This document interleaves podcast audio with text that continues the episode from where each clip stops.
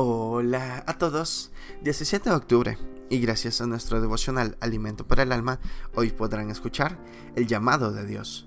Lectura devocional sugerida es Gálatas capítulo 1, del verso 11 hasta el 17. Nos dice su verso 15.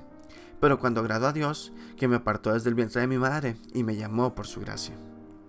Estoy escribiendo pensando que la persona que está al frente de este libro se pregunta, ¿qué quiere decir el libro de Gálatas con este versículo que leí al comienzo? Cada uno de nosotros fuimos apartados y llamados para cumplir con un propósito divino y desarrollar el destino que Dios tiene para nuestras vidas. Llamado viene del término griego kaleo. Se usa para provocar o invitar. Otros sinónimos son potencial, pasión, voluntad de Dios. Es la invitación que Dios nos hace para que vivamos según su voluntad, desarrollando el potencial que hay en nosotros.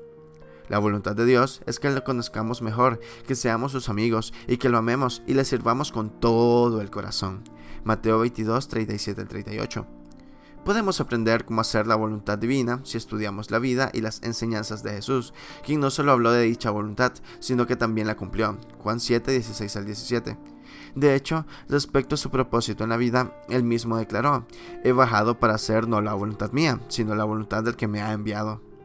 Dios quiere que descubramos cuál es su voluntad para nosotros, estudiando la Biblia y usando nuestra capacidad de razonar. Efesios 5:17. Aprendemos a hacer la voluntad de Dios, pero debemos también vivir apasionados por Él, por su palabra.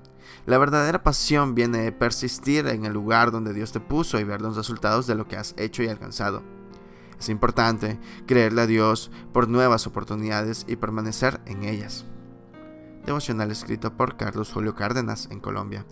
El llamado de Dios tiene que ver con voluntad y pasión. Muchas gracias por escuchar.